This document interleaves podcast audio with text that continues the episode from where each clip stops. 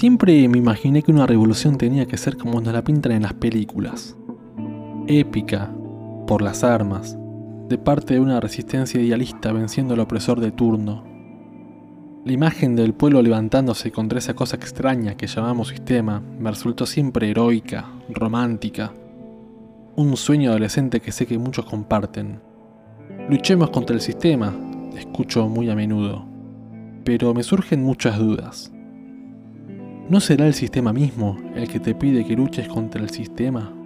¿No es el sistema el que puso todas esas imágenes de sublevación violenta en nuestras cabezas? Si esas imágenes se nos aparecen tan seguido, es porque el sistema nos las facilita. Y tal vez los que digan luchar contra el sistema en realidad le estén siendo funcional, lo estén alimentando sin darse cuenta. Tal vez esta maquinaria sea mucho más compleja y previsora de lo que nos imaginamos. El libro 1984 de George Orwell es el ejemplo perfecto. Trata de un mundo distópico en un futuro cercano, donde el mundo estaba gobernado por tres superpotencias totalitarias en perpetua guerra entre sí. En realidad, los tres gobernantes de las superpotencias eran amigos y se juntaban a repartirse el mundo a espaldas del pueblo mientras tomaban champán, pero este es material para otro episodio. Dentro de cada potencia, se le fomentaba al pueblo el fanatismo hacia el propio régimen mediante diversas técnicas. Naturalmente, estas técnicas nunca eran 100% certeras, y siempre había un puñado de rebeldes. ¿Cómo se organizaban estos rebeldes? Había un grupo subversivo clandestino, presidido por una especie de Che Guevara, una figura a la que no se le conocía bien la cara y de la que poco se sabía, pero que reunía a todos los opositores al régimen. El nombre de este grupo subversivo sonaba por lo bajo en los círculos under y estaba envuelto en un misterio que lo hacía atractivo para cualquier desertor, así como despertaba la ira y acentuaba el fanatismo de los leales al régimen. Más adelante, y advierto que estoy siendo spoiler, repito, estoy siendo spoiler, se blanquea que este grupo subversivo y esta especie de Che Guevara habían sido creados por el mismo régimen con el fin de agrupar a los desertores en un mismo lugar para poder así atraparlos fácilmente. Hasta la resistencia estaba planeada y controlada, y los sueños de revolución eran la carnada. Los revolucionarios, por más genuinos que fuesen sus sentimientos, terminaban siendo unos peones más. Este ejemplo de la resistencia planeada es el motivo por el cual desconfío de esa imagen que todos tenemos de revolución. Si se quiere cambiar algo de verdad, hay que cambiar estrategia. Si luchas de frente contra eso que llamamos sistema, solo lo haces más fuerte. Hay un capítulo de Los Simpsons que propone una alternativa más que interesante. Resulta que en el capítulo, todos los anuncios publicitarios en la calle cobran vida y empiezan a destruirlo todo alrededor. Siempre creí que era un delirio y recién ahora me doy cuenta que era una metáfora bastante directa. Para detener a los monstruos publicitarios solamente había una solución. Ignorarlos. La única manera de hacer que pierdan su poder era ignorándolos. Si hoy se quiere cambiar algo, no hay que salir a combatir directamente a nadie. Eso solo da más motivos para reaccionar. Polarizándonos de un lado u otro, estamos alimentando la misma bestia. La revolución va a tener que ser silenciosa, pequeña, sencilla y personal. La revolución se va a hacer cambiando muchos pequeños hábitos que te vayan independizando poco a poco de lo que te oprime, sin grandes saltos, que te permite empezar a ignorar en pequeñas dosis a los de arriba. Recuerden, si se los ignora, desaparecen.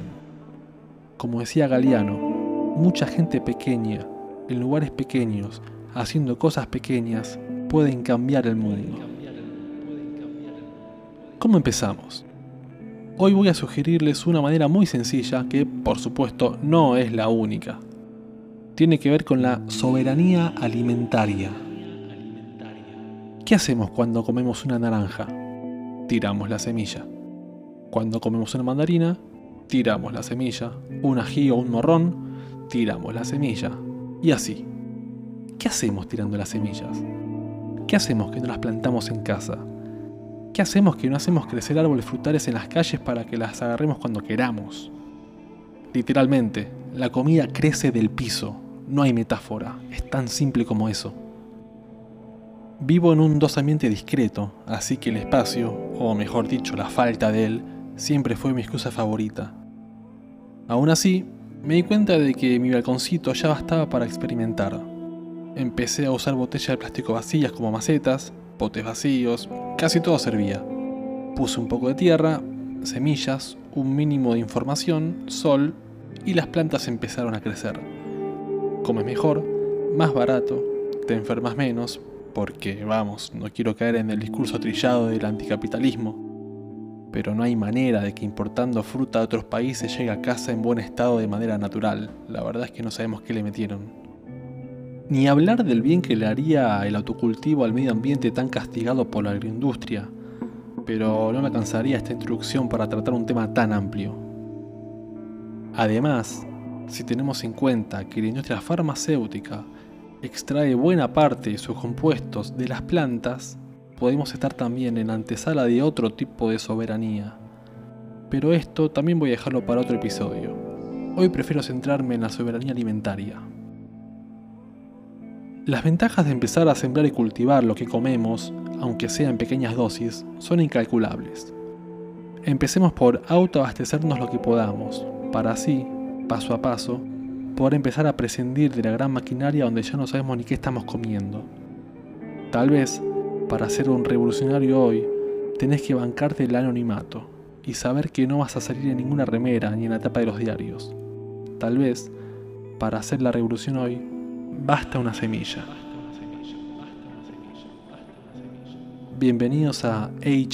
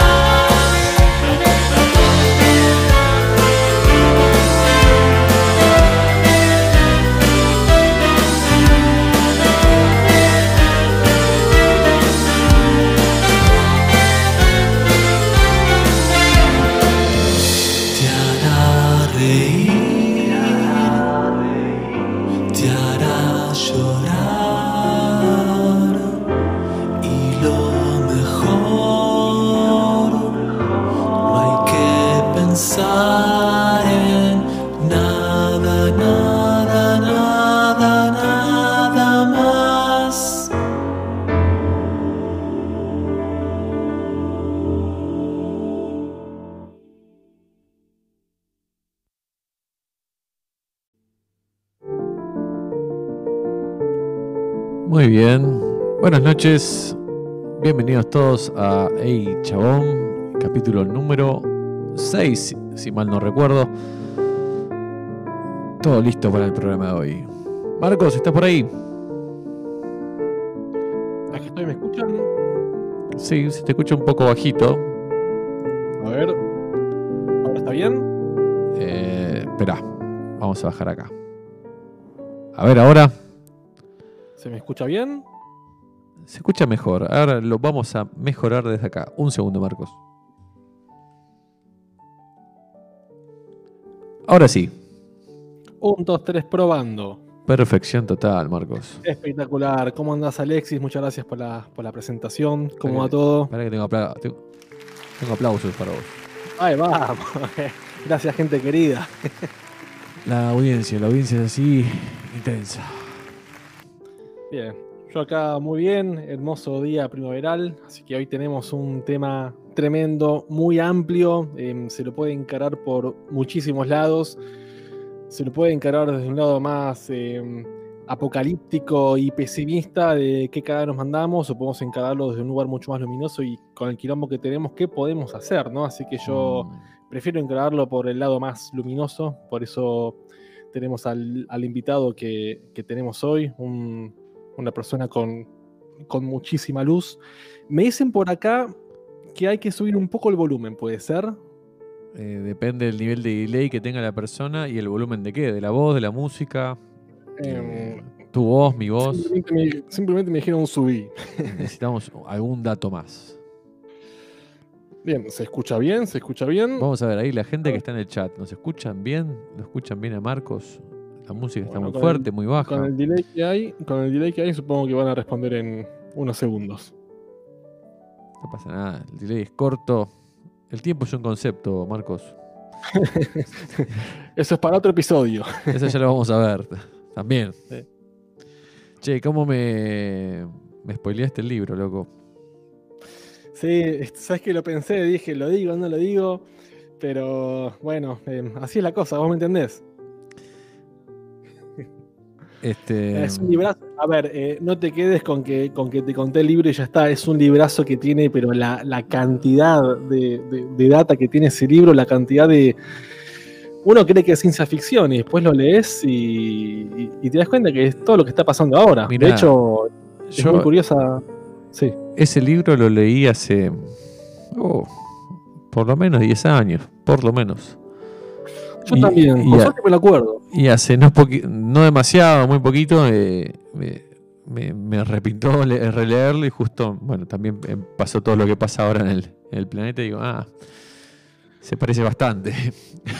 Un, un dato de color te tiro del libro ese. 1984 lo escribió en 1948. Le quiso poner 1948 y no lo dejaron, así que le dio vuelta a los últimos dos números. de ahí viene el nombre del libro. Terrible.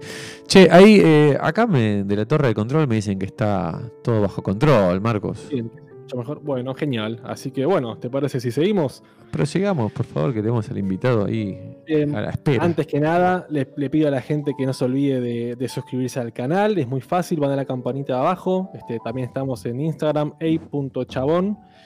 Y nada, nos hacen un favor enorme. Y pueden encontrar al invitado, que ahora lo voy a presentar, en Instagram como Mainumbi Jardín Comestible. Así que, bueno, em, yo tengo una relación muy estrecha con el invitado de hoy. Se llama Martín Clark. Eh, es un amigo mío de la infancia. Eh, tiene una historia de vida increíble en cuanto a cómo se metió en todo, en todo este mundo. Eh, yo fui un, un- un testigo de, de primera línea. Resulta que él trabajaba en algo que nada que ver. Él, él trabajaba en, el rubro publicitario. Era diseñador gráfico en, en publicidad hasta que, obviamente, lo va a contar mejor ahora. Pero un día estaba ahí y dice, ¿qué estoy haciendo? Yo estoy acá intentando venderle a la gente cosas que no necesita y a mí me gustan las plantas. Punto, listo, ahí empezó. Así que eh, nada, quiero darle la bienvenida a mi querido amigo Martín Clark. ¿Estás por ahí, Martín? Buenas, buenas. Eso, ¿Se escucha? yo te escucho bien. Ahora voy a hacer lo mismo que con Marcos. Voy a subirte el volumen por si las moscas. A ver. ¿Cómo estás, Martín? ¿Todo bien? Bien, bien, muchísimas gracias por la invitación. Gracias a vos. Eh, estuve escuchando la, introducción y, bueno, acá, acá estoy para, para acompañar, para sumar y, gracias Cabe por Marcos, Cabe por las palabras. gracias por las palabras ahí de, en cuanto a mi persona. Eh, y, sí, yo creo que son, son buenos, buenos hábitos para, para ir para, para un mundo más mejor, ¿no? Como esas son las ganas al fin y al cabo, como o al menos mi experiencia personal de, acercarme a las plantas y, y, como descubrirme un montón más a mí y por lo tanto buen poder desde ahí eh, comunicarme, expresarme, ¿no? En la introducción me, compartiste también como que venía del mundo publicitario, yo sigo sintiendo que, el rol de comunicador está en mí, nada más que ahí no me terminaba de hallar, había muchas cosas que capaz eh, eh, tuve una linda experiencia en cuanto a las relaciones que, con las cuales estuve trabajando, pero muchas cosas con las cuales tenía que comunicar eh, en cierto lugar no estaba de acuerdo o no, no la sentía tanto como para comunicar desde ahí, ¿no? Entonces, eh, no fue que de un día para el otro, pero sí una decisión que, se fue gestando, se fue gestando y, la sensación esa y las ganas muy desde, desde lo profundo de acercarme a las plantas. Fue una semilla, ¿no? Fue una semilla, sí. Y, acercarme y empecé a trabajar, renuncié a eso eh, con todo el apoyo de, mis seres queridos que me, que me, acompañaron en todo el proceso y, bueno, me acerqué empecé a trabajar de jardinero. La experiencia fue esa, empecé a trabajar de jardinero, empecé trabajando primero de jardinero en un barrio, eh, en un barrio cerrado y no trabajaba para un jardín en particular, sino en la totalidad de los jardines. Eh, y, si bien fue una linda experiencia porque fue el primer motor para, para poder empezar a hacer eso que yo andaba sintiendo, eh, estaba buscando, después me fui dando cuenta con el tiempo, otro tipo de jardinería y, no por bien o por mal, ¿no? Sino a mí me, estaba llamando más la idea a, no, por decirlo, la, la, impecabilidad del pasto cortado, ¿no? Sino también acercarme a ver cómo se expresa la naturaleza en ese sentido. Y ahí tuve la suerte también de tener a la vuelta donde estaba viviendo en ese momento una reserva natural. Eh, empecé, a, empecé a asistir como voluntario y en el mundo de las plantas, que son las plantas nativas, las plantas autóctonas que son de, y al cabo de esta región. Y ahí, bueno, se me empezó a abrir como, como, por decirlo, un montón de información que esas plantas me iban compartiendo en la relación esta de esas plantas que están habitadas a vivir ahí, que se crecen de una manera que atraen, que todo el rol que conlleva el, paisaje nativo, ¿no? Entonces, eh, y de ahí, bueno, como capaz, no sé, lo, vamos a ir compartiendo más en el andar de la charla, pero es como es eso, ¿no? El mundo de las plantas me fue llevando y me fue encaminando a, a, esta modalidad de vida que, en la que estoy hoy, ¿no? Bien, bien, Martín, muchas gracias por, por tu autointroducción. Em, dos cositas quería decir. Bueno, uno, como dije antes, es un tema extremadamente amplio, ¿no? Eh, así que si se fijan en la, introducción tuve que derivar varias temáticas que siguen ocurriendo para otros programas, ¿no? De lo amplio que es esto. Así que bueno, un poco la dificultad hoy va a ser encauzarlo, encaminarlo bien y no irnos mucho por las ramas, aunque tampoco estaría mal, pero está ahí, bueno, estoy justo hablando de árboles y ramas, bueno, hay, algo ahí, ¿no? Y por otro lado, quería eh, mencionar algo que me dijo Martín antes de empezar, y me dice algo que, nada, eh, habla mucho de cómo es él, ¿no? Em, me dice, no importa si nos está mirando dos personas o 50.000, este programa hay que hacerlo como si nos fuese a ver todo el mundo, el mundo completo. Así que nada, es una manera muy interesante de, plantearlo y bueno, a ver qué, podemos dejarle al mundo completo que nos está mirando. Así es. así que... Eh, Sí, de vuelta a repetir que, estoy contento con, la posibilidad que me comparten, que, eh, que de verdad ahí como comunicador en este caso, eh, bien cerquita de la tierra, eh, compartir experiencias y bueno, ir encauzándolo. Bien, genial. Eh, bueno, para empezar de, alguna manera, de mucha gente, entre los cuales yo me incluyo, yo un, poquito ya, me metí en el tema este, pero de pronto hay gente que, nunca se metió con esto. Em, la idea es ir de menos a más en este programa, ¿no? Em, ¿Cómo es que uno empieza a poder conseguir esto de empezar a cultivar algo en su casa? ¿Qué, cosas es fácil cultivar? ¿Qué, se necesita? Este, como dije yo, yo vivo en un, departamento bastante chiquito, así que me las tuve que, ingeniar y dar resultados, pero bueno, quizás es mejor escucharlo de vos, ¿no? Mm. Eh, ¿Qué se necesita para, para iniciar? Eh, se necesita primero eso, sentir el llamado eh, y ahí tratando de desmitificar que si bien es verdad que hay gente que tiene la mano, como cada uno en las cosas que hace, ¿no? Vieron que se escucha mucho la mano verde, ¿no? Pero más allá de, la mano verde es las ganas y la voluntad de ir haciéndolo. O sea, lo que voy con esto es que hay mucha gente que, siempre me comparte, no, pero yo no, tengo, no tengo mano para las plantas y al fin y al cabo es, siempre le pregunto, pero ¿a qué te referís con que no tengo mano? Todo se me muere. Eh, y, terminan diciendo, o por qué no me gusta, o por qué no le dedico el tiempo. Entonces, es eso, no es como decir acercarse a las plantas, como obviamente relacionarse con un ser vivo y es ese ida y vuelta que se va generando en relación con la planta, ¿no? Entonces, eh, para mí, lo, por eso decía, ¿no? La, idea de sostener la voluntad y el deseo de acercarse y en base a eso, la naturaleza, que al fin y al cabo es quien responde, la madre tierra va a responder para todos por iguales, no es que va a decir, eh, no, a Marco le voy a hacer crecer una semilla más grande, a, o sea, cada uno una semilla de un tamaño, sino que al fin y al cabo es... Eh, vientre de la madre que a todos cobija, mira y date cuenta, es el suelo que pisas. Hay una canción, ¿no? Que dice eso.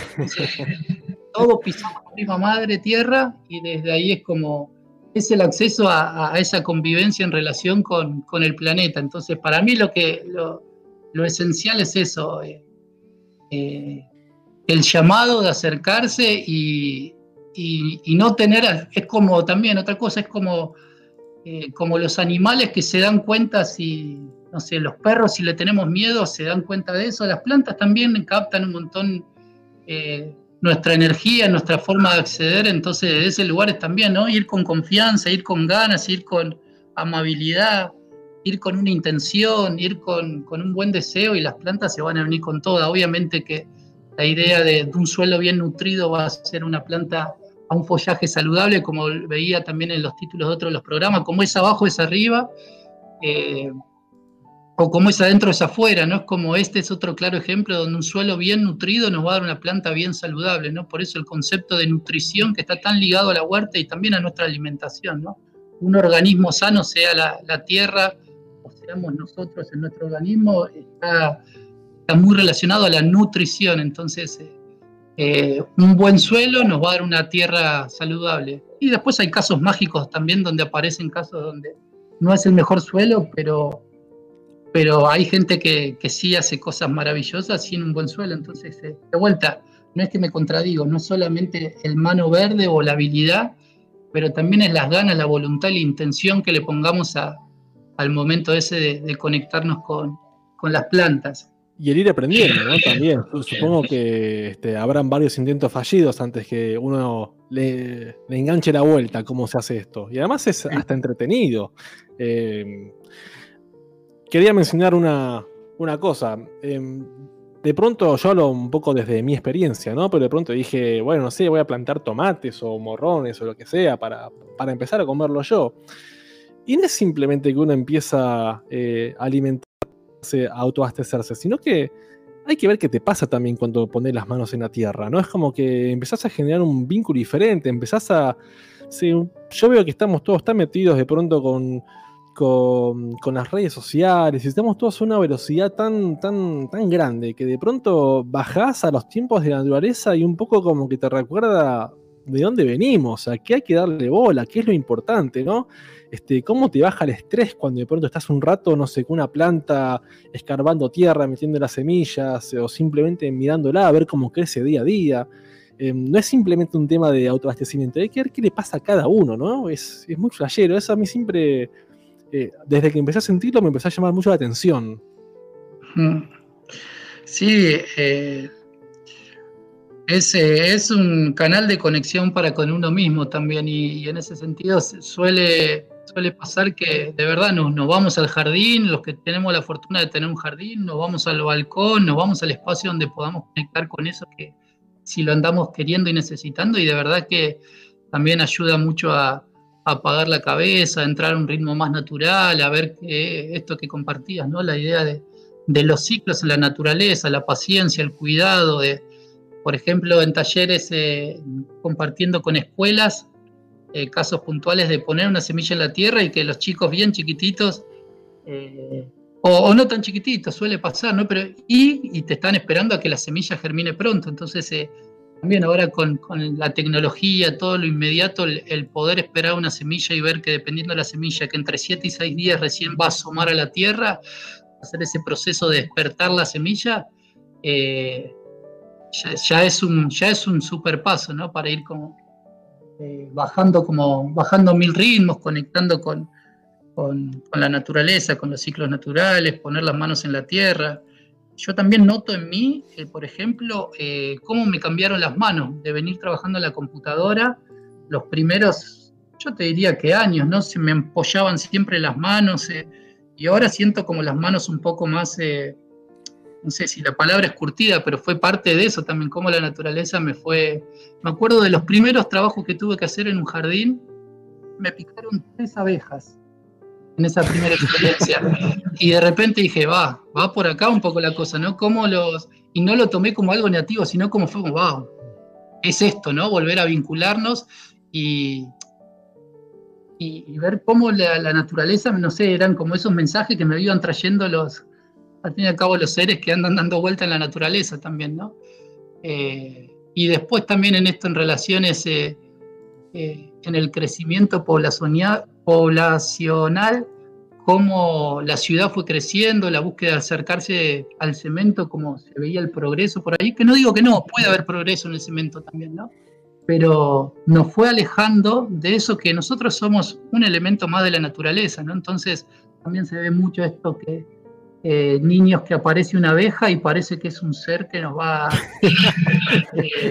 Cuando al fin y al cabo lo que siempre tratamos de compartir cuando trabajamos en educación ambiental, con todas las edades, ¿eh? porque se termina viendo en un montón de edades, es si nosotros no molestamos a la abejita, la abejita no nos va a molestar a nosotros, ella está en su relación en ir a buscar a, la flor, por decirlo, y que no es más importante, ¿no? Que nosotros la flor que nosotros, ni nosotros más que nadie más que nadie, pero va a ir a la, flor, va a hacer su trabajo de polinización y entonces ahí entramos como a ver cómo eh, la, relación equilibrada en un ecosistema, ¿no? que parece algo técnico, pero un ecosistema equilibrado es al fin y al cabo un ecosistema donde hay biodiversidad, ¿no? un montón de agentes interactuando. De, hecho, vienen todos los paralelismos a pensarlo en la vida, en un grupo, que sería un embole si todos fuesen como yo, sería un embole. Entonces, esta, la riqueza de la diversidad, donde cada uno cumple una función y tiene un rol, y desde ahí se abre como eh, un sistema equilibrado. ¿no? Bien, el tema de la biodiversidad yo creo que es súper interesante, vamos a agarrarlo en, en un rato con, profundidad. Em, me quedé pensando eh, en el tema este de, la abeja. De hecho, una abeja nunca te quiere picar, una abeja te pica y se muere. O sea, si una abeja te pica es porque es último recurso. Así que no sé por qué le, tenemos tanto miedo. En el fondo, este, no te querría picar nunca. Por otro lado, me, quedé pensando, yo siempre hablo desde mi, experiencia, como en, mi caso como músico, ¿no es cierto? Em, de cómo fuimos perdiendo la paciencia con toda esta vorágine de las redes sociales. Yo me acuerdo cuando, cuando era chico, que de pronto habían CDs o cosas así. Si yo quería escuchar el tema que yo quería, tenía que poner la radio, esperar a, tener suerte y justo ponerle rec, o tenía que juntar unos pesos para, ir a comprar el, disco a, a, Musimundo o a donde fuere. Y de pronto hoy tenés el tema que querés en 5 segundos y si a los 10 segundos no arrancó, lo cambiás. Es como que hay una vorágine, es como que perdimos una paciencia. Y de pronto cuando te pones a plantar es como un cachetazo en la cara, es, che, flaco, acordate que estos son los tiempos, ¿no? Es como que eh, nos desacostumbramos a los procesos biológicos y siento que uno termina aprendiendo muchísimo de, de simplemente mirar las plantas. Hmm. Sí, sí, todo esto también me, trae el pensar la, idea de, los ciclos, ¿no? Y cómo en cada estación la naturaleza se va manifestando distinto y, cómo si pudiésemos habitar un poco eso, eso yo a mí yo tengo la sensación de también que tenemos la suerte de justo en el hemisferio acá donde estamos nosotros viviendo de, de poder vivenciar esas cuatro estaciones, ¿no? Donde cada una de esas estaciones trae una invitación eh, que bueno, a veces en, los ritmos que, llevamos o eh, a veces se nos impone ir casi siempre en un ritmo muy, por decirlo, en una dinámica muy veraniega, ¿no? En el sentido de, estamos en esa energía cuando podemos ir mutando por, esas cuatro estaciones también en nuestros estados de ánimo, en nuestras floraciones, en nuestros deshojes, en nuestro ir para adentro en el invierno, los rebrotes que se vienen ahora en la primavera, entonces... Eh, eh, estos tiempos así que, está sucediendo lo que está sucediendo con, la cuarentena, se, está viviendo un poco eso de, de, las cuatro estaciones que las estamos viviendo. La cuarentena se, eh, se desata en pleno marzo, donde marzo la naturaleza se está acá, ¿no? Donde estamos nosotros, hemisferio sur, se está deshojando, está soltando y a todos nos mandó un poco para adentro, ¿no? Nos mandó a deshojar, a quedarnos en casa, a todos los planes que veníamos teniendo, que queríamos proyectar para el año, nos puso el freno de mano a todos, nos obligó a hacer un poquito de arbolitos en otoño, que nos deshojamos, que vamos para abajo, que soltamos, que vamos a la tierra. La palabra compost para que no nos olvidemos y charlemos, ¿no? El otoño, un taller viviente de compostaje, la naturaleza no genera basura, llegado el otoño, y si estuviésemos en el medio de un monte, en el medio de un bosque, lo del arbolito dice hasta acá llegué, vi todo en el verano, floreció, fructificó, con el sol bien cerca, entonces llega el otoño y termina el verano y el árbol dice, bueno, todo lo que tenía que dar, entonces se va la, suelta las hojas, va a la tierra, se nutre a sí mismo, un taller viviente de compostaje, por eso digo, y en el invierno, que también eh, en la educación ambiental acompañando a chicos muchas veces hablan que el árbol en invierno, cuando le preguntamos cómo está el árbol que está deshojado, hasta te dicen como que el árbol está muerto cuando es, empezar a incorporar. Se está, está como con toda la energía ahí latente, se está como, por decir, en situación de, de letargo, ¿no? Como todo esperando para acumular esa fuerza que se alimenta con sus propias hojas, que se nutre, para después nuevamente en la primavera y es eso, esta manifestación, estos brotes eh, eh, que están sucediendo ahora, ¿no? Lo, bonito de caminar en la ciudad, en el campo, en donde sea, y ver lo verde que se ponen las plantas en este momento, que son esos primeros brotes bien verdes, con la intención de florecer, eh, pero después de haberse preparado todo un otoño y un invierno para llegar a este momento con esta energía, ¿no? Entonces, si pudiésemos de alguna manera ir armonizando nuestras energías en relación, y, no digo que, siempre tengamos que ir en acorde a lo que va sucediendo en cada etapa del año, también somos seres.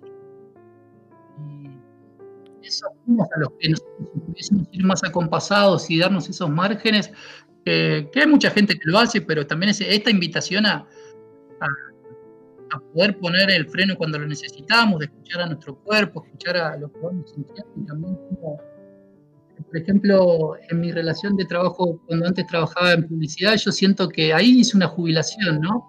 Ahí hice, hice un, otoño, ¿no? Solté algo que capaz ya no lo sentía más eh, para dar un paso nuevo. Entonces, como muchas veces eh, no nos tienen, eh, no están en nuestros quehaceres de la vida en estos tiempos que corren el el escuchar a los ciclos y también, ¿no? Llega, llega la edad de la jubilación y mucha gente se ve en, la tercera edad, ¿qué, hago ahora con mi vida, no? Porque nunca estuvieron acostumbrados, siempre fuimos maquinitas que tuvimos que andar eh, atrás de, sostener algo y entonces la invitación a ir escuchándonos, viendo qué queremos, es como un poco, no sé si me estoy yendo por la rama, pero bueno, como la, invitación que trae la naturaleza en sus cuatro estaciones y de vuelta reconociéndonos a nosotros naturaleza y cómo podemos... Eh, acompasarnos y, compartirnos así también, ¿no? Como, como, naturaleza.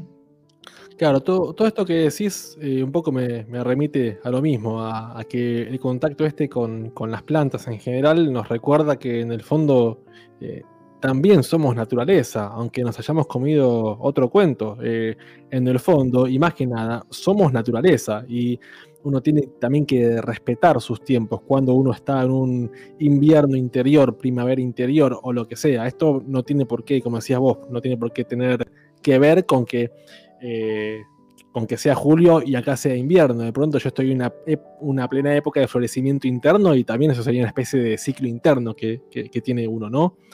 Sí. Eh, por otro lado, para volver un poquito a lo que estábamos hablando antes, eh, te pregunté qué necesitaba una persona para, para empezar a, cultivar de manera muy pequeña en su casa. Supongamos una persona que tiene un monambiente, un balconcito donde pega el sol y ya.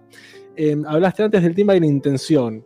Estaría bueno hablar un poquito ahora de, de un tema más eh, práctico. Eh, no digo que la intención no sea práctica, por favor. Digo, eh, ¿qué se necesita físicamente? No sé, hace- hacen falta macetas, hace falta un botecito, semillas, ¿cómo las consigo? Voy más que nada a eso. Uno tiene las ganas y tiene intención de hacerlo. ¿Qué necesita ahora conseguir? Perfecto, cabe, sí, sí, está bueno anclarlo. Eh, uno tiene ganas y, y ¿qué necesita conseguir? Vos en la introducción también lo dijiste, podemos eh, reciclar un pote, podemos conseguir macetas, por lo tanto tierra. Eh, hablando meramente de la huerta, se habla de la exposición solar que al fin y al cabo por la fuerza que necesitan las plantas, entre un mínimo de, de- de- de tres horas para arriba, vamos a poder cultivar lo que queramos de la huerta, eh, de vuelta, ¿no? Va a ir en condición a- al espacio que tengamos.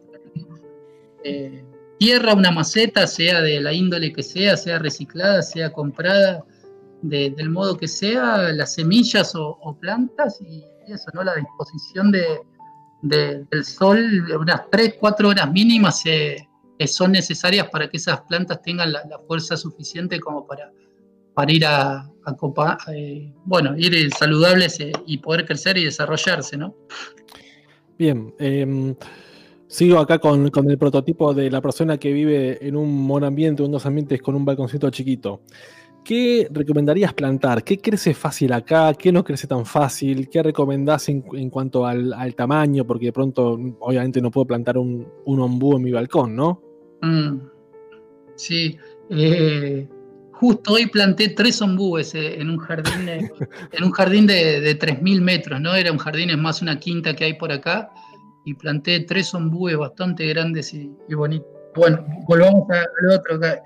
Eh, la huerta, se, por decirlo en calendario, se divide en lo que sería un calendario de otoño-invierno, primavera-verano, ¿no?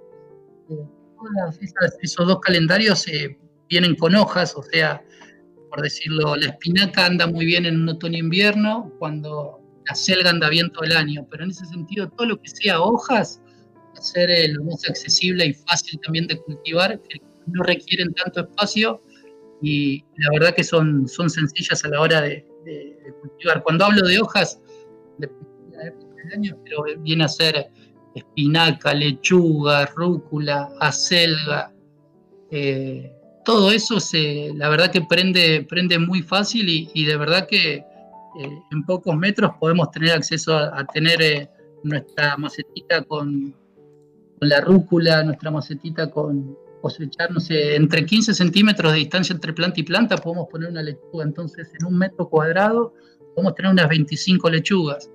Entonces, eh, está Una bien pregunta.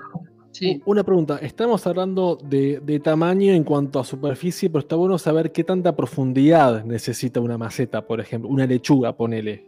Sí. Eh, las plantas con todo lo que sea planta de huerta con, con 30, 35 centímetros de profundidad andan perfecto.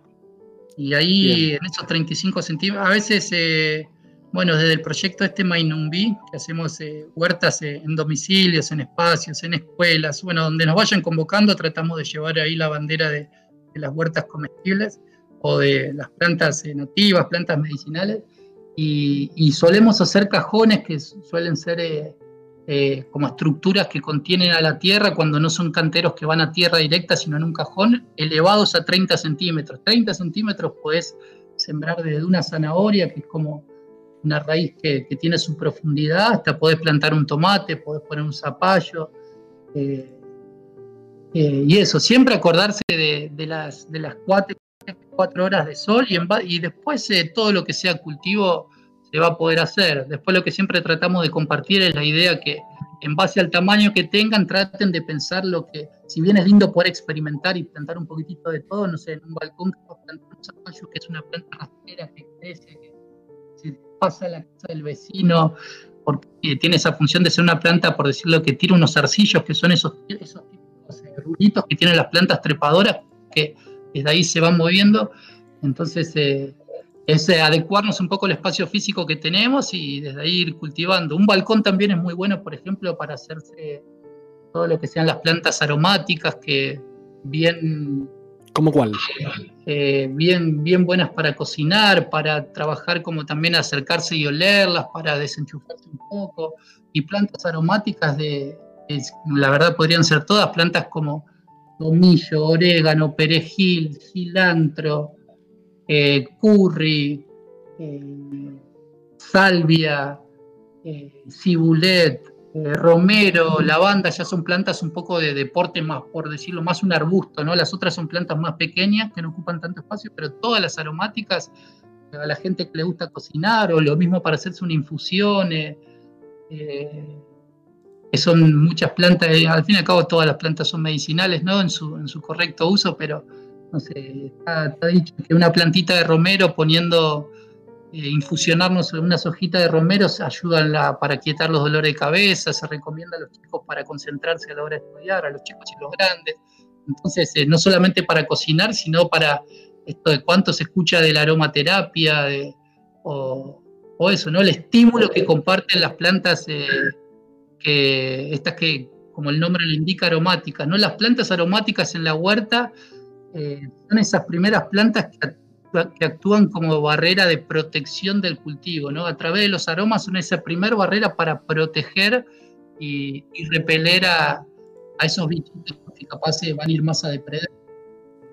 Por eso hablábamos del rol de la biodiversidad. La, huerta, al fin y al cabo hablamos de, se, está escuchando mucho lo de agroecología o, o, huerta orgánica. Al fin y al cabo una huerta orgánica o agroecológica es lo mismo, nada más que la huerta orgánica es esa huerta que tiene un certificado. Muchas veces hay gente que está armando un proyecto, entonces la, hace orgánica para, para obtener el certificado, pero es un, es un elemento más para la confianza, ¿no? Cuando yo conozco un montón de proyectos afines, amigos en los que participo y he participado de, huertas agroecológicas, que ya también apelamos ahí a, la confianza, ¿no? Tanto productor como consumidor, de, ver que, una huerta agroecológica o orgánica, vuelvo a repetir, es, es lo mismo, nada más que lo, que lo se escucha mucho lo de la huerta orgánica, también está, se escucha la, agroecológica, pero al fin y al cabo es un certificado, es un sello que es pago y que de alguna manera te van, van referentes en el tema y la certifican viendo determinados condicionamientos. Por ejemplo, una vez estando en Córdoba, un chico que hacía, hacía una huerta agroecológica, él no tenía el certificado urbano, pero él me compartía que algo típico que hace la gente que va a certificar es ver si hay presencias de sapos, por ejemplo, en la huerta, porque el sapo es un ser muy sensible a todo lo que es eh, los químicos y, que haya una presencia de un sapo es un indicador que, claro, no hay en la cercanía y, o al fin y al cabo en el espacio físico ese donde se está cultivando, no hay ningún eh, eh, producto, producto químico alterando o modificando, ¿no? Entonces, es eso, la diferencia entre agroecológico y orgánico es meramente un certificado que, lo vale, que, está bien quien lo quiera hacer, pero es, son los mismos conceptos, simplemente quería compartir eso. Bien, el tema de, los agroquímicos es un tema que me interesa muchísimo, es algo que quiero abordar más en profundidad un, poco después. Recién eh, pasamos un poco refirón también el tema de, las plantas aromáticas como que, también pueden ser terapéuticas de, alguna manera, ¿no? Este, eso también viene un poco a colación a, lo que había planteado en la intro, que también podemos estar, en la antesala de otro tipo de soberanía, ¿no? Mm. Pero, perdón, me, quedé con que em, de pronto si alguien quiere hacerse una huerta, eh, obviamente que pueden contactarlos a ustedes en Mainumbi, Jardín Comestible, en Instagram, repito, Mainumbi, Jardín Comestible. No se olviden también suscribirse a, nuestro canal, es muy fácil, la campanita de abajo, también estamos en Instagram, ey.chabón. Y bueno, a ver, ya que estamos, em, ¿te parece si contás un poquito tu experiencia con la vuelta circular? Sí, ¿De trata? Sí. Eh, la huerta circular, bueno, como el nombre lo dice. Perdóname que te interrumpa, pero acá hay una pregunta. Una pregunta. Eh, Aleco Entretenimiento pregunta: ¿Es proporcional lo que crece bajo tierra con lo que crece hacia arriba? ¿Cómo es abajo, es arriba, pues? Esa es la pregunta. Eh, sí, muchas veces, eh, o sea, sí, es, proporcional. Por ejemplo, eh, el indicador a la hora de cosechar una zanahoria es proporcional en el follaje para arriba, de, más o menos cuando la, el follaje de, o sea, la, planta, ¿no? Lo verde que vemos en la parte aérea eh, es el indi, porque al fin y al cabo la zanahoria no la estamos viendo, ¿no? Eh, que vamos a cosechar es el indicador de arriba, pero después una remolacha hace una hoja, la remolacha, por ejemplo, de la familia de las acelgas, si uno ve la, la hoja de la acelga y la remolacha, varían el color, pero son muy parecidas, lo mismo las semillas, son iguales, pero bueno, la remolacha es, es pequeñita en relación, pero es relativa, muchas veces sí y otras no. Eh, hay plantas rastreras como el zapallo, por ejemplo, que, que si bien hace una raíz grande, pero no, o sea, es como, es relativo. Muchas veces se da así eh, y muchas veces no. Por ejemplo, los ¿Depende de la especie esto? Sí, depende de la especie, depende de la planta, y ya es más entrar en cosas botánicas, que capaz no es tanto mi fuerte, pero sí, depende mucho de eso. Pero por ejemplo, un bonsai, la gente, este, que es algo milenario que lo hacían en Oriente, eh, podan las raíces, ¿no? Por lo que tengo entendido. Entonces van controlando a, la parte aérea del crecimiento de la planta desde las raíces. Claro. Sí, hay una extrema, hay una relación muy cercana, como decía ahí en el comentario, como es abajo es arriba, pues así es se me ocurren mil analogías con, los humanos, ¿no? Mientras más profundo va uno, más crece, ¿no? Pero bueno, nada, me, me, quedé un poco pensando en eso. Te hice una pregunta de la vuelta secular y te, interrumpí yo mismo, así que nada, volvemos a la vuelta circular, ¿te parece? Sí.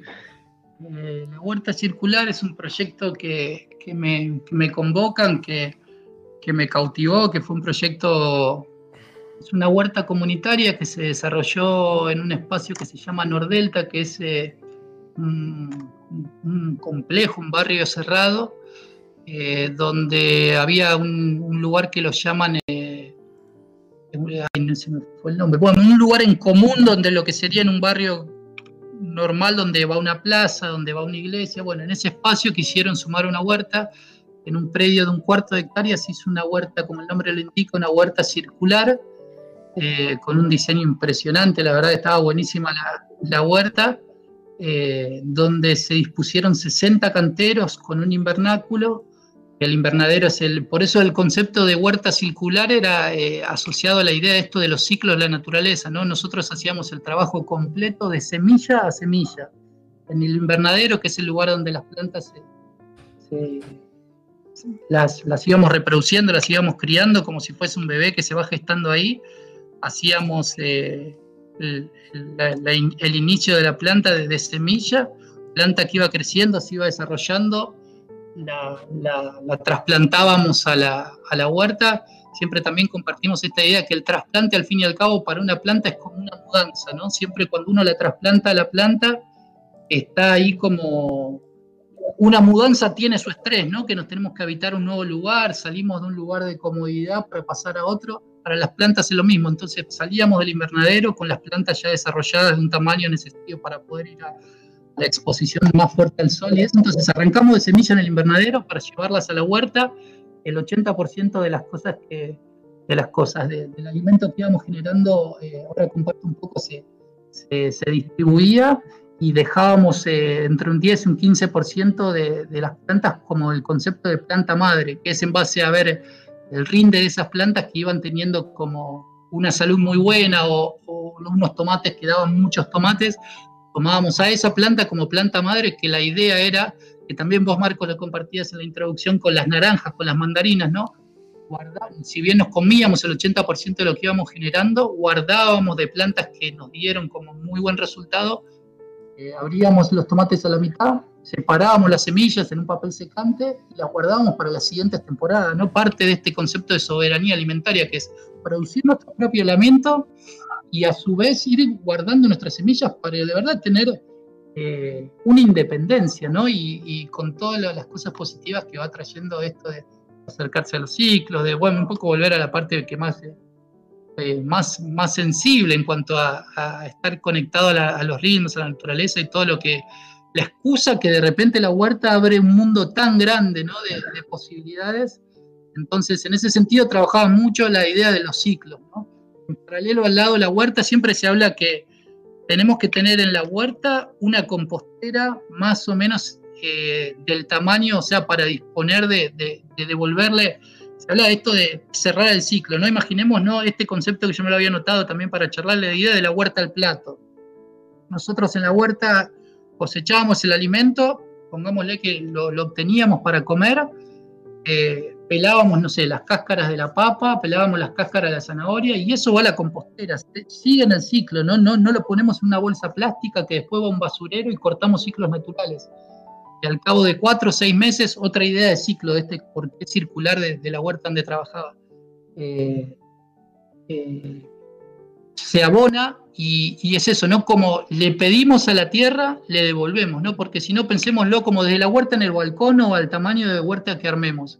Nosotros arrancamos con una tierra muy buena, ¿no? Compramos el mejor compost, arrancamos comprando una buena bolsa, vamos a la, al vivero eh, y le pedimos una bolsa de compost que estoy arrancando mi huerta. Nosotros empezamos a cultivar sobre esa tierra, ¿no? Por decirlo, le pedimos, le pedimos, le pedimos. No la vamos nutriendo de vuelta a la tierra, esa tierra se va desgastando. Entonces, en paralelo podemos tener una compostera en nuestro balcón, en nuestro campo, en donde sea, y, todo residuo orgánico, que este, de vuelta a este concepto, la naturaleza no genera basura, entonces eh, todo residuo orgánico que vamos teniendo, no sé, del cabito de la lechuga, las hojas que no usamos de esto, eh, todo residuo orgánico que viene de la naturaleza lo llevamos a la compostera y en su justo equilibrio y tiempo, más o menos dependiendo de la época del año, entre 4 y 6 meses, obtenemos como resultante tierra, y una tierra impresionante que por eso decía, le pedimos y le damos de vuelta, ¿no? Entonces entramos en esta relación de, mientras que lo voy diciendo con mi mano voy haciendo el, como un círculo, ¿no? Le pedimos y le damos, pedimos y le damos y la vamos nutriendo, si no es como es eso, la vamos desgastando y llego, y de vuelta vuelvo al inicio de lo que trataba de compartir, eh, un suelo saludable va a traer una planta, o sea, en su parte aérea saludable, la idea de nutrición, cómo la nutrición de una huerta está en el alimento, ¿no? El alimento que recibe de la tierra, que recibe, bueno, en todo el proceso de síntesis. Me recuerda esto, em, es como lo que decías antes, como es adentro es afuera, ¿no?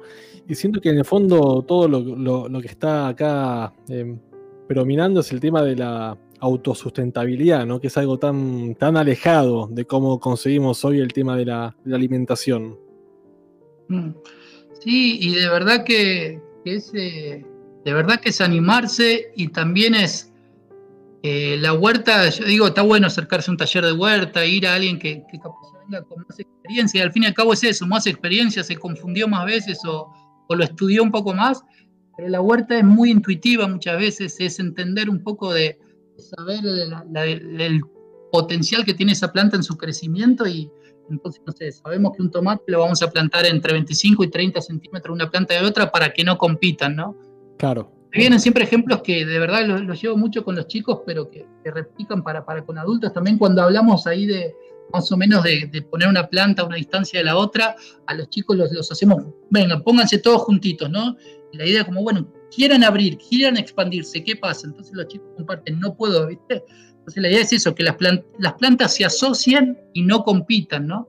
Entonces por eso la idea de, ir a, eh, entendiendo el potencial crecimiento que tiene esa planta, la distancia que lleva entre planta y planta, y después es eso, capaz pusimos un tomate a 5 centímetros de la otra, digo, un tomate de la planta, ¿no?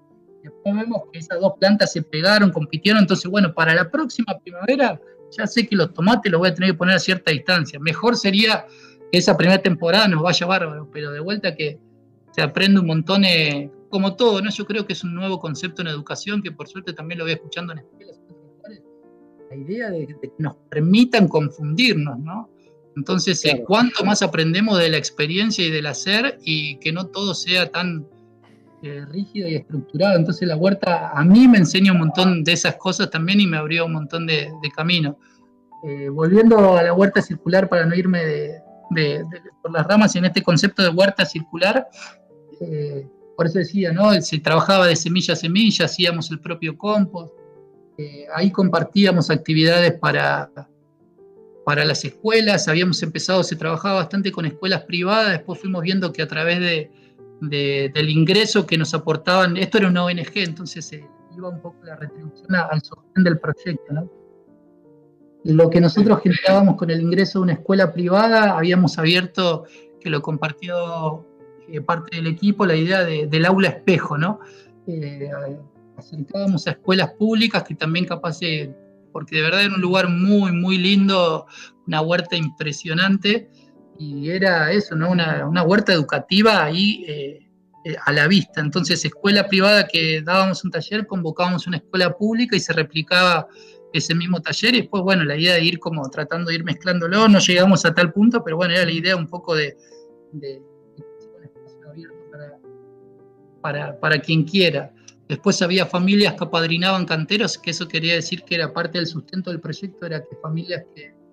Eh, y que esto se puede replicar y creo que ya se, ve en el mundo, no creo que la huerta circular, este proyecto no fue el primero que lo hizo, pero imaginémonos que contamos con un lote baldío en el barrio donde vivimos y entonces nos juntamos un montón de familias y no quiere decir que una familia va a comer de un cantero, sino que, por decirlo, distintas familias apadrinan un cantero y en la totalidad después, bueno, se va compartiendo la cosecha, ¿no? Eh, claro, es, como, una especie de cooperativa, es como otra visión de cómo se, concibe todo eso, ¿no? Sí, es que de verdad que la huerta, la, agroecología, en este rol de la biodiversidad interactuando, te enseña de eso, que es cooperación. O sea, eh, una planta de tomate necesita, por ejemplo, de una planta de albahaca que a través del aroma le repele a, la mosca blanca que le suele atacar al tomate. Bien, veo que con esto que decís nos vamos acercando de a poquito un terreno que es un poco más escabroso. Yo no, no, quiero pasar por alto lo que digo todos los programas, la flasheo con las imágenes que pone Alexis en el. ahí, de fondo, es un genio de las imágenes. Em, hay una pregunta acá y después, si te parece, vamos entrando en el terreno ese. Pamplinas Trends pregunta: ¿Qué sucede con las semillas que se venden en viveros? ¿Qué marcas recomendás?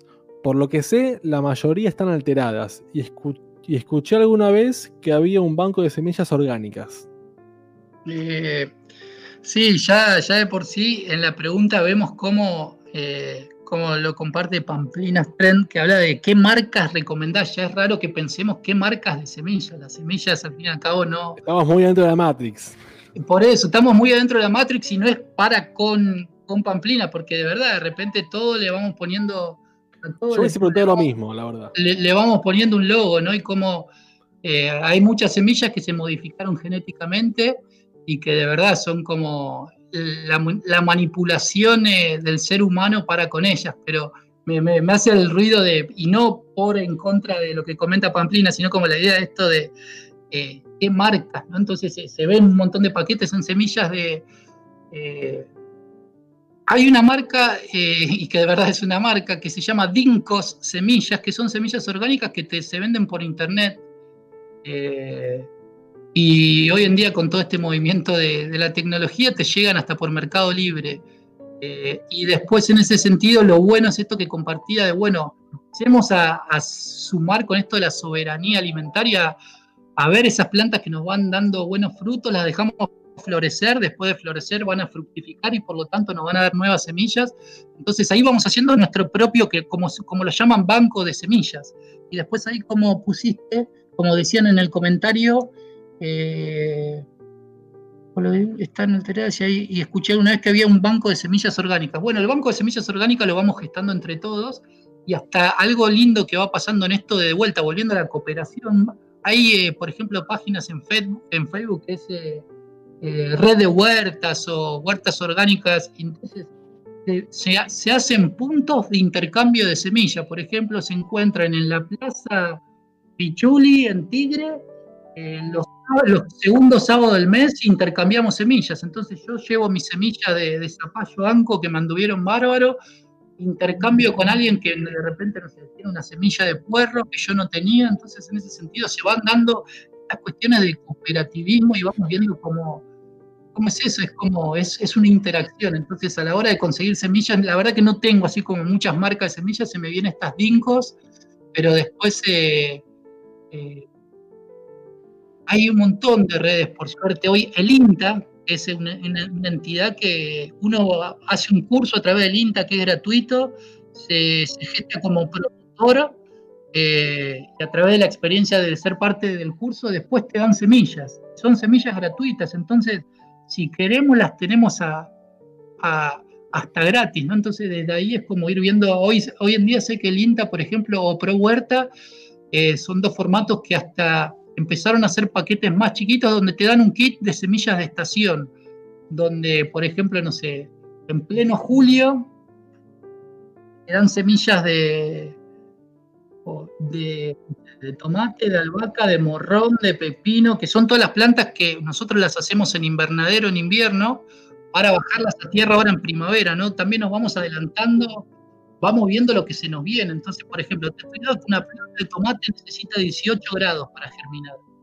Entonces, vamos viendo, hay veces que plantamos un tomate en pleno invierno y el tomate no prospera de vuelta. Ahí vemos por qué un tomate en invierno es tan caro, porque de repente se afecta a nosotros ese tomate. Llega a casa, vino de un lugar lejos, con un impacto, una huella de carbono. Entonces, la idea de también la huerta nos hace comer por estación en cada estación la, naturaleza nos va proveyendo de, lo que nuestro cuerpo más va necesitando, ¿no? Por ejemplo, ahora empieza la época del calor y la huerta que nos da, nos da pepino, nos da zapallo, nos da tomate, nos da melón, nos da sandía, nos da cosas jugosas, cosas que nuestro organismo necesita.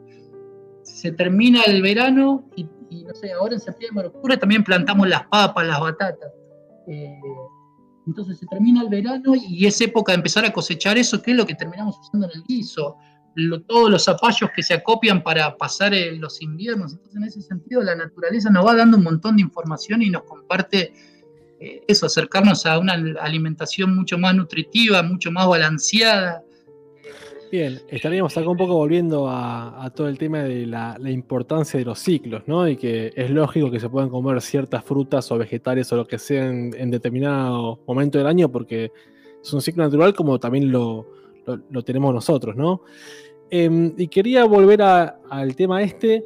Eh, vos hablas del, tema del intercambio de semillas, y creo que em, muchos puede no parecerle tan obvio, pero ¿por qué es importante, por ejemplo, el tema este de la biodiversidad? Sé que es un tema recontra amplio, pero estaría bueno hablar un poquito de, la importancia de la biodiversidad y, salir un poco de esto que se hace tanto que es el monocultivo, ¿no?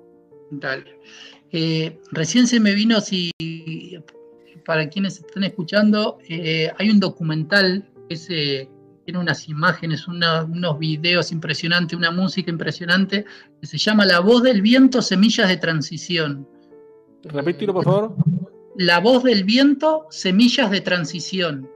Y, profundiza mucho el tema de, visitar por distintos lugares. Es en Europa este viaje que, hace un agricultor con, con alguien que hace videos, que hace documentales. Entonces es un hombre que en la época de los 70, en los 80, él ve como todo un movimiento que, el cual él no sentía tanto, tanto gusto y se mueve para una zona más rural y empieza a trabajar todo esto de las huertas nativas, las huertas eh, agroecológicas, eh, trabaja con semillas nativas. Eh, y entonces después de muchos años mucha gente lo empieza a seguir y en un momento llega un, un alguien que, hacía documentales, un poco más joven que él, este es un hombre de unos sesenta y pico de años en este momento cuando se filma el documental, después de muchos años de experiencia de estar ahí en el campo, sale a hacer un viaje por toda la costa, hace, hace un montón de lugares eh, en Europa, y van visitando proyectos afines y de alguna manera van viendo eso. Eh, proyectos donde trabajan con agroecología, donde trabajan con la huerta como huerta terapéutica, donde trabajan con la permacultura, donde introducen eh, conceptos de, pueblos originarios, donde van a escuelas con nuevos paradigmas, eh, donde visitan bancos de semillas, gente que plantea monedas alternativas, intercambios, hacen un montón de visitas a un montón de cosas que ojalá algún día podamos llegar y que un poco sea el parece como más, eh, más justo y equilibrado para todos. Pero es como un re lindo documental muy, con mucha mirada así de, planteo, pero bien, bien bonito y positivo. Bien, genial. Buenísimo, gracias por la data. Eh, me había preguntado por el tema de la importancia de la biodiversidad contra el monocultivo. Sí. Eh, bueno, como las palabras lo indican, monocultivo habla de un solo cultivo, cuando biodiversidad habla de, que de la asociación, de un montón de, cultivos interactuando.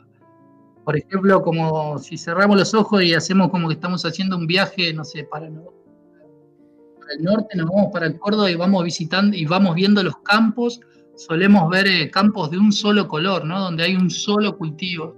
Una pregunta, ¿por, qué, ¿por qué eso sería malo? bueno, bueno, malo, ya es como, eh, pero lo que la sensación es, eh, la naturaleza se, se, relaciona, o sea, trabaja en biodiversidad, ¿no? Un montón de, agentes interactuando.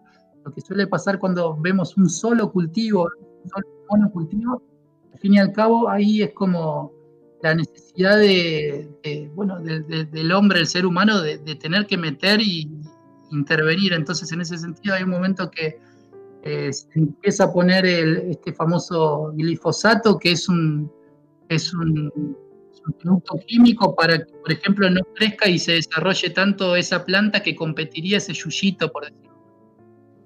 Una amiga siempre me comparte que en realidad yuyo, en quechua es yuyu, planta medicina.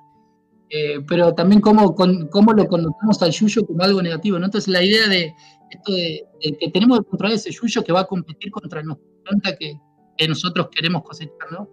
No queda otra que e, esos eh, químicos que se suelen poner a la tierra eh, no son selectivos. ¿Qué quiere decir? Arrasan con el supuestamente el bichito malo, o sea, ahí justo ese controla al, al, yuyo que supuestamente crece, ¿no? Todos los productos químicos no son selectivos, que arrasan con todos los, arrasan como hicieron en laboratorio que no sé, que controle al no sé, al pulgón. Pero al fin y al cabo ese pulgón tiene un rol también. Entonces, y, en controlar solamente ese pulgón hacemos que desaparezcan las abejas, que desaparezcan los polinizadores, que desaparezcan las, las mariposas. Entonces la idea del monocultivo hay un momento que se tiene que intervenir. Claro, es como que estás un poco... Un poco eso. Sí, perdón. No, decí, perdón es como que estás un poco interviniendo en un proceso natural que viene hace millones de años y venís vos de pronto a, cortar con eso y nada, es como que siento que estamos un poco, a ver, es mi punto de vista, ¿no? Un poco jugando a ser Dios como si estuviésemos sabiendo lo que estamos haciendo y a ver, si esto eh, sobrevivió por millones de años es porque así como estaba, estaba bien.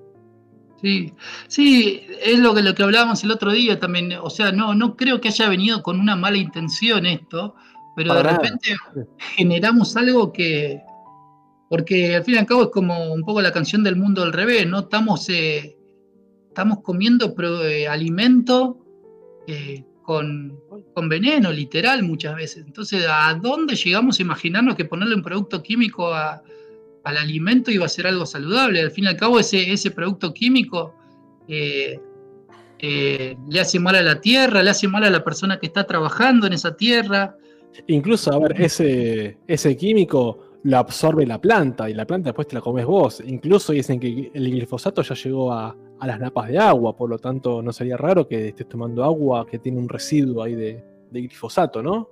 Sí, por eso yo creo que hay un montón de cosas que, eh, que la estamos pifiando y que capaz también, ¿no? Y que de repente es como a veces como en, los tecnicismos necesitamos que venga una entidad grande a decirlo, pero a mí me quedó regrabado hace como 6, 7 años que leí que la ONU, por ejemplo, decía que el futuro de la alimentación va a ser a pequeña escala y o sea, de pequeños productores que de repente no nos hacen falta 1.500 hectáreas por una sola persona, sino un montón de pequeños productores produciendo, más todo este boom que está viendo que parece una moda, pero la gente queriendo cultivar al menos una porción de su alimento en su casa, ¿no?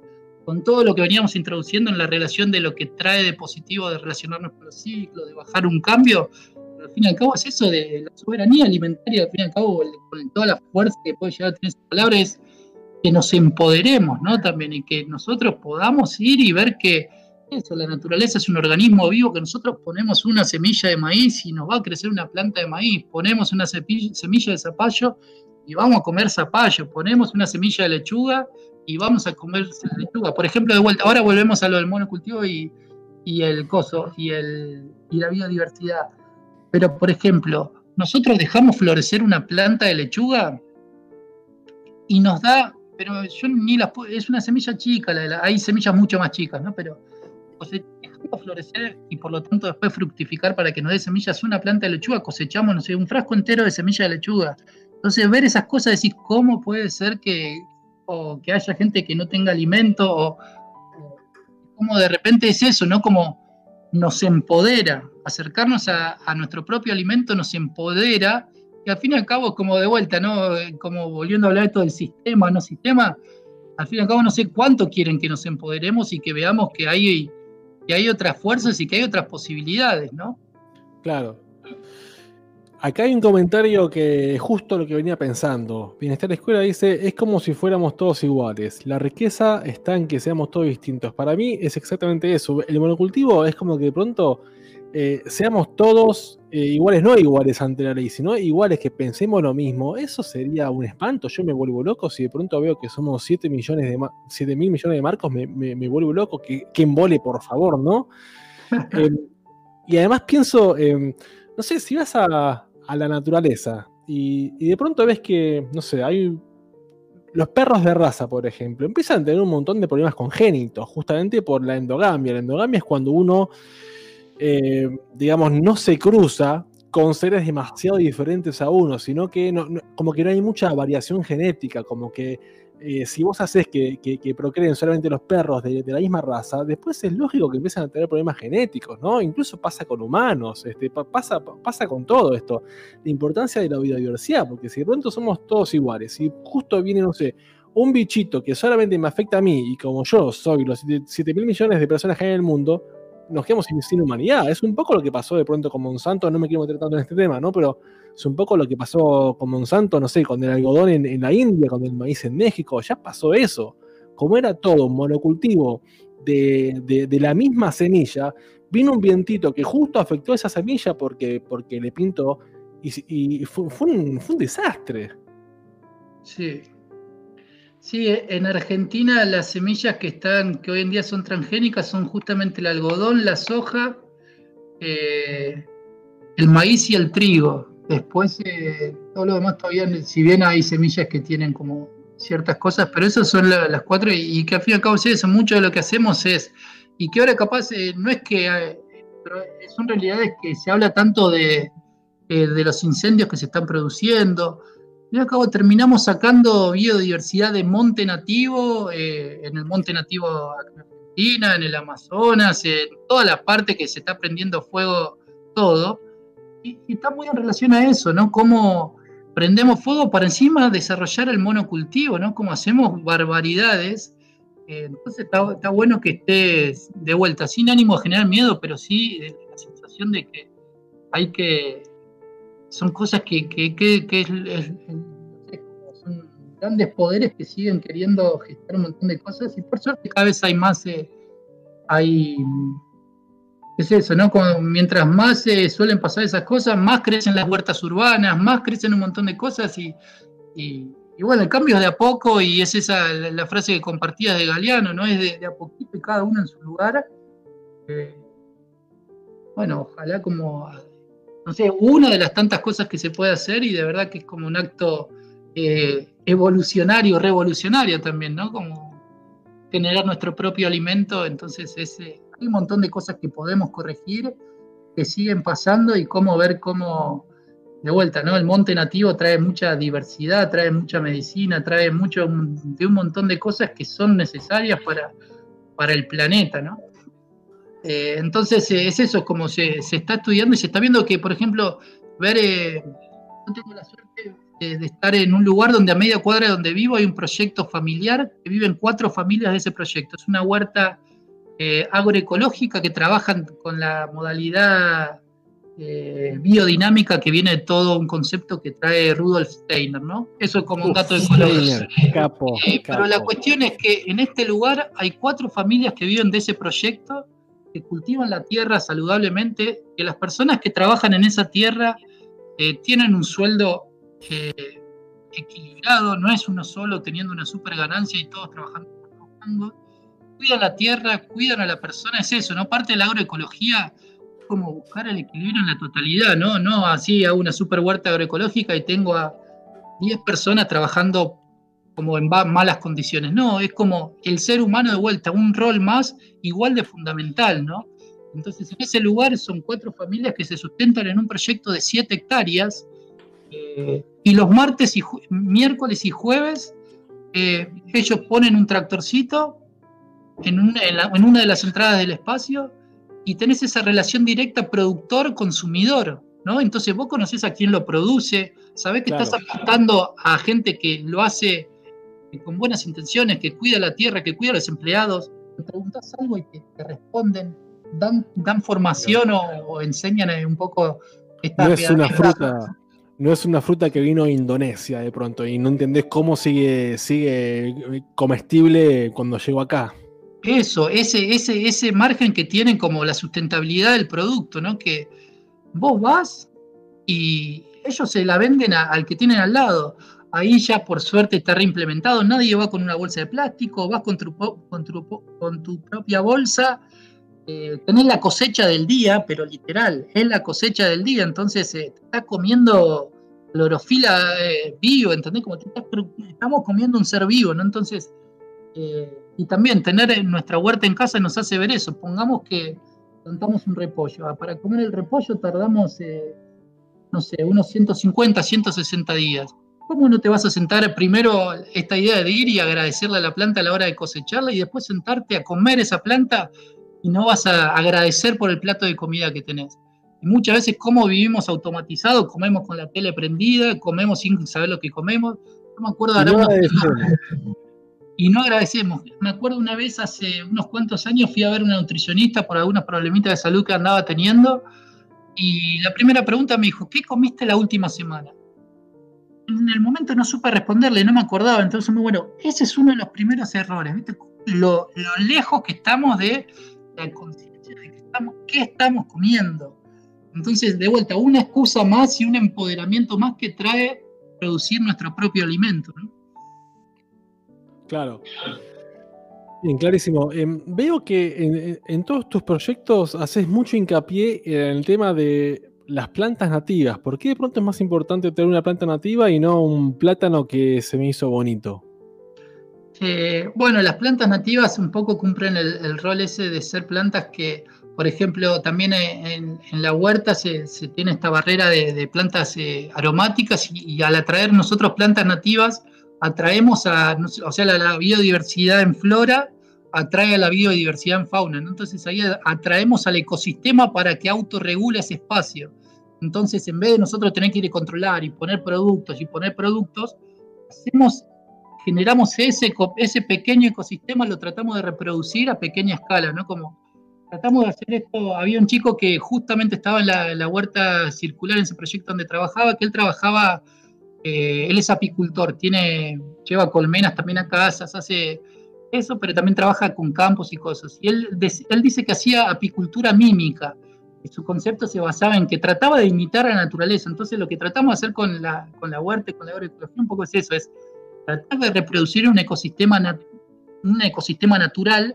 Entonces el, el rol de las plantas nativas hacen eso, que atraigan a, por ejemplo, el pulgón es, una planti- es un bichito que suele atacar al repollo. Pero nosotros eh, plantamos un ajenjo, que es una planta aromática medicinal, y atrae a la vaquita de San Antonio. La vaquita de San Antonio controla a- al pulgón que va al repollo. por ejemplo. Ahí va. Entonces ahí empezamos a, entrar en, en una relación donde, eh, entre comillas, hay un bichito malo y hay un bichito bueno. Si no, ya empezamos a romper eso. No hay uno bueno y uno malo. Hay un equilibrio donde hay un ecosistema que se está autocontrolando y nosotros no tenemos más que estar ir acompañándolo y ir haciéndonos, haciendo esas prácticas eh, saludables, por decirlo, ¿no? Y después hay un momento donde muchas veces, por más que hagamos todas estas prácticas saludables, donde las plantas no sé, con exceso de calor, con exceso de humedad, con exceso de frío, suelen aparecer ciertas pestes.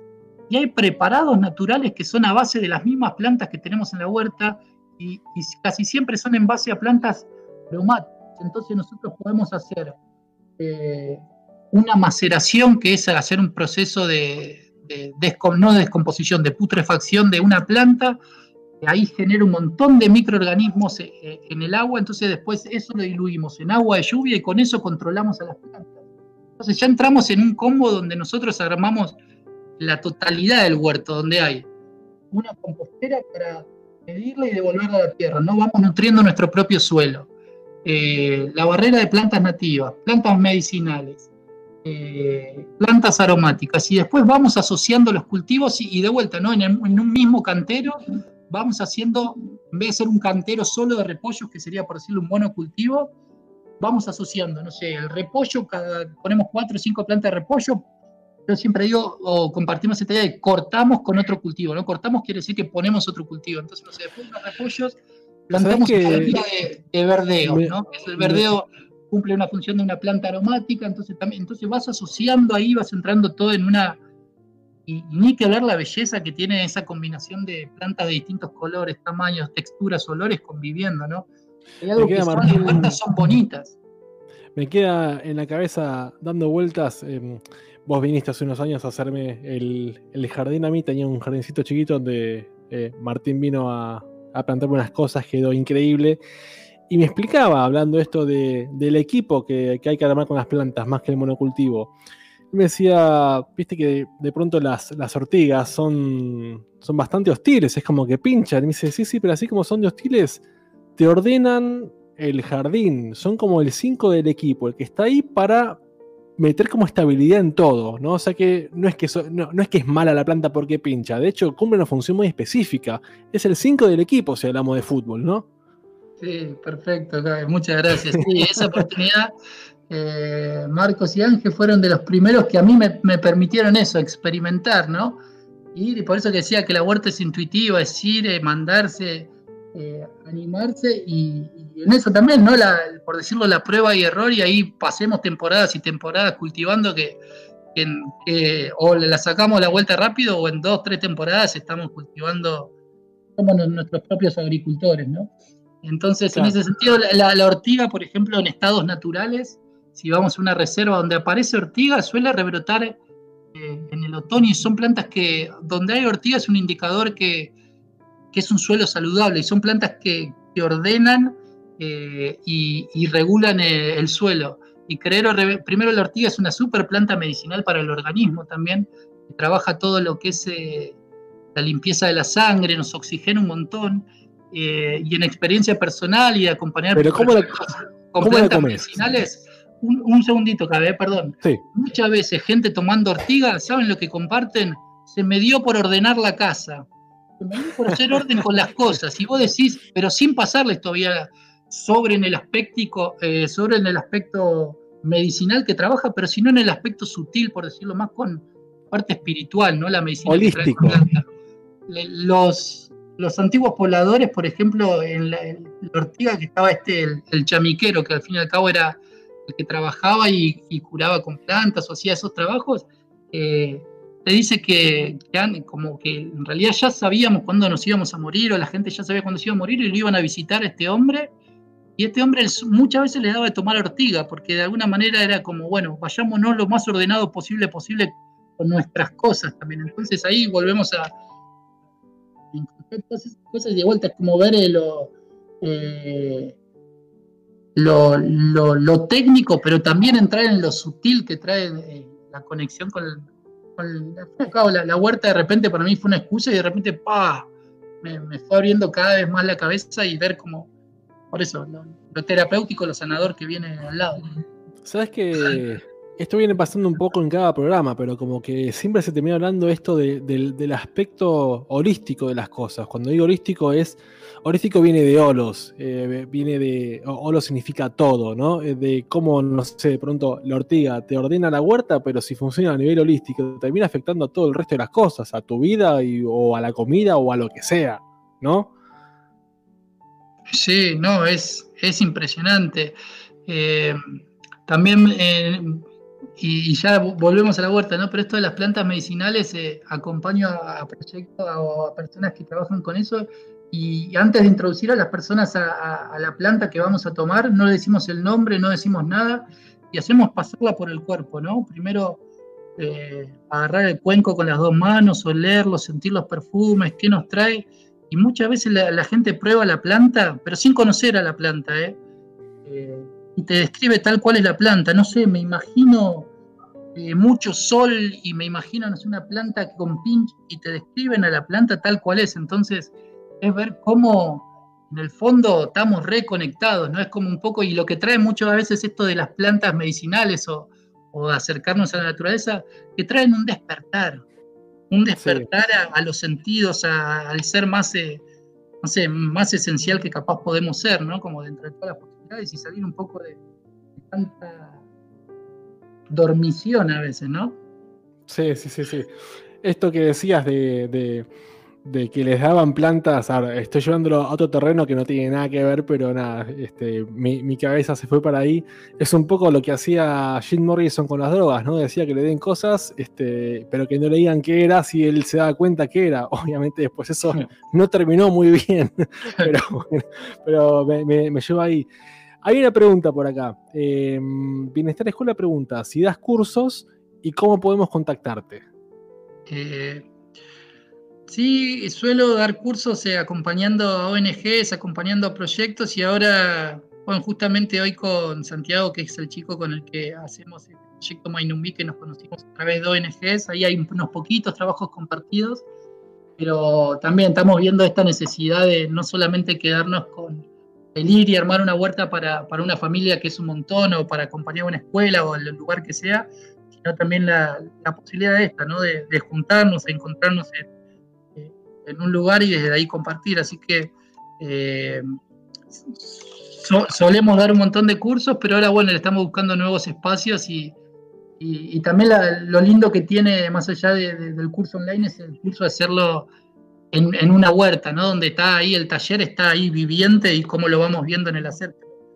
Pero de última después comparto a través de, eh, bueno, de las redes sociales y eso vamos a ir compartiendo. Para los que no saben, su red social es mainumbi.jardín comestible. Así que eh, si les interesa armar huertas o lo que sea, contactarse con él, eh, no se olviden de seguirlo. No se olviden de seguir a Chabón en Instagram, a.chabón. Y obviamente en esta página por la que nos están viendo, eh, denle a la campanita abajo, se suscriben y nos hacen un favorazo. También pongan me gusta, también un favorazo. Y ni hablar si encima comparten. Así que, nada, eso. Perdón, Martín, te, interrumpí para nada. Eh, bueno, sí, un poco eso. Y... Esto que hablabas del tema mm, de, cómo funciona de manera holística, me remite mucho a de pronto cómo funciona algo con lo que estoy experimentando ahora, que son las, las flores de, Bach, ¿no? Eh, em, mi novia em, usa eso, no, no, no, usa, sino que además eh, labura con eso, ella me pasa las flores a mí, y es tremendo cómo em, empieza a hacer paralelismos, ¿no? No, porque esta planta sirve para tal cosa en naturaleza, por lo tanto también va a servir para vos en tal cosa. Es como que lo que te decía antes, funciona todo a nivel holístico, es simplemente empezar a, ver qué hace cada planta para saber qué va a hacer en vos, pero a nivel holístico, como decía antes, este, como decías vos. Si una ortiga ordena, también va a ser que vos quieras ordenar. Sí, Sí, es impresionante. Es, y hay, hay un montón de ejemplos. Por ejemplo, hay una planta que se llama cola de caballo. en el vivero, los viveros suele haber que le dicen equisetum, pero ahí el, que es nativo, como tiene otro nombre científico, que es equisetum grandi, no sé cuánto. Pero bueno, la, cuestión que esa es una planta, otro de estos ejemplos, ¿no? Que crece, eh, por ejemplo, en el río de la Plata, nosotros acá tan cercanos a, a la costa, al paraíso este de río que tenemos, son de las primeras plantas que frenan el río y forman sedimento, ¿no? Le van dando estructura, le van dando contención al agua. Eh, y creer o reventar en la huerta, se hacen preparados, se hace una decocción, que una vez que la, planta, que el, agua infusiona, se sigue cocinando, se sigue cocinando y después se diluye en agua de lluvia y controla justamente cuando hay hongos en la planta.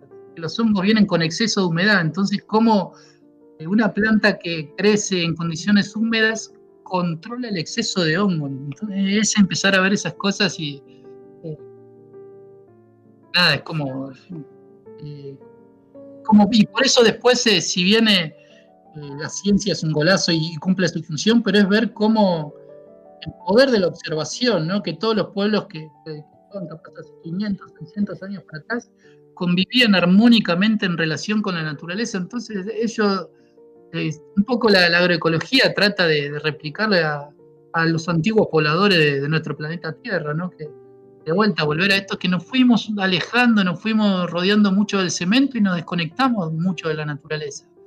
el tema es cómo volvemos. Sí, el tema es cómo volvemos. Pero bueno, por ejemplo, podemos tener la huertita en el balcón, se está viendo en terrazas un montón esas cosas. Eh, ahí en, ese, en las, en las, en, en que puse, hay una imagen que me encanta a mí. Es eh, una ilustración que la verdad nunca supe quién es el autor como para decir, bueno, imagen de, que claramente no la, no la, no ilustré yo. Es una escena de, de, una ciudad que para mí puede llegar a ser una ciudad del futuro, que hay una chica en un balcón oliendo una flor alrededor se ve como todos jardines vivos, no se ven autos, todas las bicisendas. En el medio donde estaba la calle hay como circuitos todos de, plantas, hay terrazas con, plantas eh, comestibles, con plantas, eh, hay un colibrí dando vuelta por ahí, hay en las estructuras de los domos geodésicos donde cultivan el invernadero, hay energías renovables, entonces eh, no sé si es querer ser positivo, pero capaz que el futuro también van a ser como las ciudades eh, modificando, ¿no? Capaz, no sé, los autos van a, van a ser menos, esto que tanto se trata de estimular, che, si vas al centro en auto, compartan auto. Todo Perdón que interrumpa. Transporte público, no sé, un montón de cosas que van en paralelo que Perdón que interrumpa, pero qué, envidia que tengas esa visión del futuro. La verdad que es la evidencia de que sos mucho más evolucionado que yo. No, no, no. no, no creo que sea una cuestión de evolución, es como y me lo trato de decir todos los días para convencerme, ¿no? Porque hay ratos que, eh, no sé, que ratos como vemos cómo están las cosas y, cuesta ser optimista, pero bueno, si no le, miramos la, cara optimista, como... Eh, bueno, es una, capaz es una necesidad de supervivencia, ¿no? También. Alexis, ¿cómo venimos de tiempo? Me parece que ya estamos llegando al final, ¿no? ¿Estás por ahí? Estoy por acá, estoy por acá. Eh, bien, bien. Estamos en última ronda de preguntas, si es que hay en el chat. Si no, tenemos que eh. redondear el concepto y cerrar el programa. ¿Algún comentario vos, Alexis? Eh, no, no, estaba escuchando ardua y atentamente lo que contaban. un momento que más que 1984 me hizo acordar al mundo feliz, pero en vez de humanos de probeta había plantas de probeta. Eh, son todas iguales, ¿viste? Hay que, sí, sí, sí, hay que romper los moldes y biodiversidad. es la forma más orgánica de, evolucionar. Sí, está como muy subestimada la biodiversidad, ¿no? Y sin embargo es lo que un poco eh, nos puso donde estamos hoy, como, como especie, ¿no? Obviamente que un poco empezamos a cagarla, es un poco mi sensación, pero bueno, ¿qué puede hacer uno desde su humilde lugar para, para remediar esto que, hicimos entre todos? Bueno, eh, es que me parece que también eh, de alguna forma quisimos darle un orden y, una estructura a algo que no, no crece en forma ordenada, o sea, por lo menos no lineal. Eh, por eso me parece. Se nos escapó de tortuga, digamos. Se nos escapó de tortuga, correcto. Algo, así. Pero la intención era buena, pero pasaron cosas. Sí, había una intención de, como esto de los monocultivos, ¿viste? Como que de repente quisimos sectorizar, ordenar cosas que, digamos, lo que no está roto no hay que arreglarlo, ¿viste? funciona, está bien así, no hay que hacer nada. Pero nada, es lo único que me, hizo como un ruido distinto, eso de la, genética en los monocultivos y, y, lo bueno que está es que sea todo distinto. Eh, y después el resto, 100% eh, de acuerdo. De hecho, yo ahora estoy entrando en una etapa en la que empiezo a hacer eh, eh, movimiento de tierra en casa, así que este, programa me, viene fantabuloso. Em, pero bueno, solo eso, che. Em, agradecimientos acá a nuestro invitado. Gracias por tu tiempo. Por Muchas compartir esta por info. invitarme. Lo que te voy a pedir, porfa, es eh, si podés poner los links de tanto de la cuenta de Instagram como de dónde te puedan ubicar o el documental y estas cosas, si las tenés a mano, ponerlas directamente en el chat ahí de donde está hablando Bien. la gente, así la gente lo agarra más rápido. Si no, envíanos a nosotros y lo ponemos en la descripción del video. Dale, dale, lo pongo. Bueno, muchas gracias, Alexis. No hay por qué, gracias a vos. ¿Te parece, Martín, si, si, si vas tirando un, un cierre de programa, como dijiste vos al principio? Eh, hacé de cuenta que esto lo va a escuchar todo el mundo. ¿Qué es lo que le dirías a la gente? Te estoy poniendo una presión increíble, pero bueno, así es la cosa.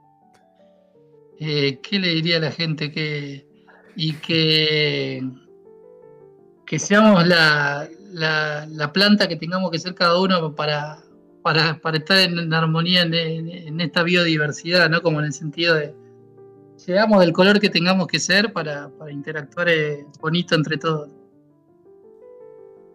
Bien, genial.